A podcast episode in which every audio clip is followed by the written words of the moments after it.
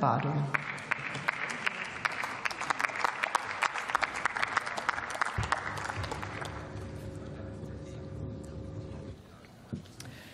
Sehr geehrte Frau Präsidentin, meine sehr geehrten Damen und Herren! Bei mir in der Region hat sich neulich ungewöhnliches Ereignis. Die New York Times war zu Gast im Hopfenanbaugebiet in Spalt in Mittelfranken.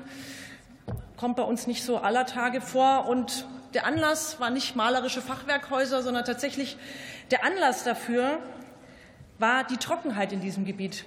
Der Anlass dafür war, dass schlechte Ernten mittlerweile keine Ausnahme mehr sind, sondern der Normalfall. Der Anlass dafür war, dass eine Hopfenwirtschaft, die tausend Jahre existiert hat, mittlerweile nicht mehr ohne Tröpfchenbewässerung und ohne zusätzliches Grundwasser auskommt. Das ist die Realität von Landwirtinnen und Landwirten in diesem Land, meine Damen und Herren. Die Klimakrise ist existenzgefährdend. Und deswegen ist das Klimaschutzgesetz und unsere Klimaziele unser aller Lebensversicherung.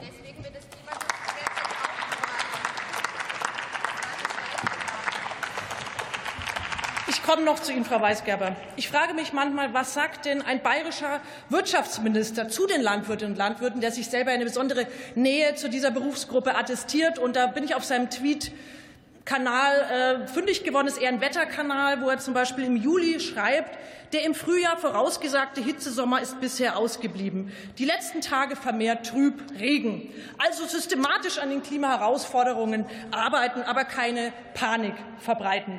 Das ist Klimaleugnung Leid, meine Damen und Herren. Das ist massive Realitätsverweigerung.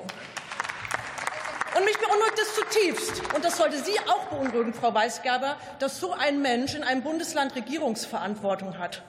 Wir sind uns ja sicher einig, dass solche Menschen nicht geeignet sind, unsere demokratischen und ökologischen Lebensgrundlagen zu verteidigen, weil sie verantwortungslos sind.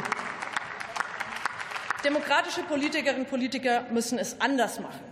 Und wenn ich jetzt zurückdenke an unsere letzte Debatte hier im Hohen Haus zum Klimaschutzgesetz und die Worte von Andreas Jung noch im Ohr habe, wo er sagt, das Klimaschutzgesetz, da geht es um eine gemeinsame Vision, da geht es nicht um Parteipolitik, sondern es geht um die gesamte Gesellschaft. Wo ich sage, ja, Sie haben vollkommen recht, aber ich zweifle daran, ob Ihre Partei das so ernst gemeint hat und das so mitgetragen hat. Weil wenn ich mir den klimapolitischen Scherbenhaufen anschaue, den Sie uns hinterlassen haben, ist es ein absoluter Wahnsinn. Behinderung der Erneuerbaren, Scheuermaut, finanzielle Förderung von Öl- und Gasheizungen. Gut, Sie hätten jetzt in dieser neuen Legislatur eine zweite Chance gehabt, vielleicht mit dem falschen Bein aufgestanden. Aber Sie machen genau so weiter. Was haben Sie die letzten Monate gemacht? Schauen Sie zurück. Die letzten Monate haben Sie versucht, die Wärmewende auszubremsen und CO2-Einsparungen zu blockieren. Und, Sie haben sich auch nicht entblödet, das muss man leider sagen, mit Ihrer gefloppten Kampagne Fair heizen, Lügen und Fake News zu verbreiten. Und das werfe ich Ihnen vor, dass Sie Seit an Seit mit Aiwanger schreiten und so das Debattenklima in diesem Land vergiften. Das ist nicht in Ordnung.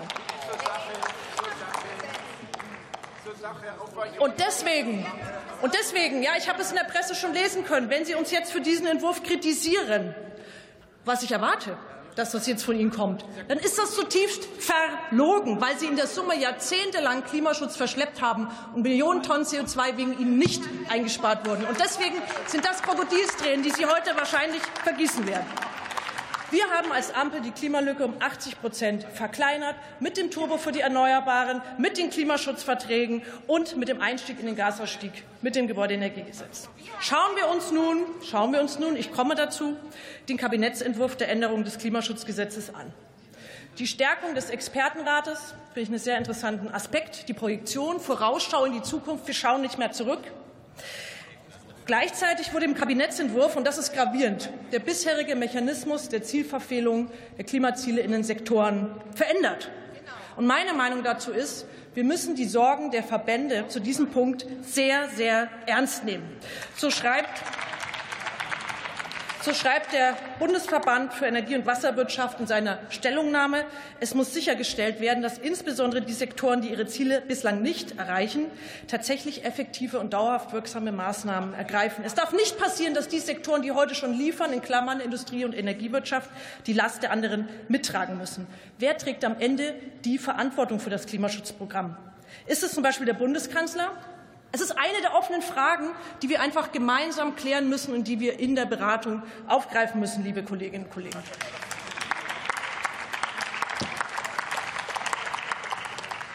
Ich möchte jetzt noch was zur SPD sagen. Das ist die älteste Partei Deutschlands und wir verdanken ihr viele, viele Errungenschaften. Und ich als Klimapolitikerin möchte jetzt besonders zwei nennen. Zum einen, ohne Sie, Matthias Misch wird ja auch gleich noch sprechen, wäre das Klimaschutzgesetz nicht verabschiedet worden in diesem Bundestag. Und die andere Errungenschaft, das ist das Strucksche Gesetz. Auch das verdanken wir der SPD. Und das besagt, dass kaum ein Gesetz so aus dem Parlament herausgeht, wie es reingekommen ist. Und deswegen wir sind starke und selbstbewusste Parlamentarierinnen und Parlamentarier. Und ich freue mich, dass wir hier gemeinsam und in aller Gründlichkeit darum ringen, mit welchem Klimaschutz und mit welchen Maßnahmen wir zusammen unsere Klimaziele 2030 erreichen können. Angesichts der lebensbedrohlichen Klimakrise. Ich denke, das ist unser Beitrag, unser verantwortungsvoller Beitrag zu einer Politik, die die Realitäten anerkennt. Das ist unsere Pflicht, nicht nur gegenüber den Landwirtinnen und Landwirten, sondern gegenüber allen Menschen in diesem Land. Vielen Dank.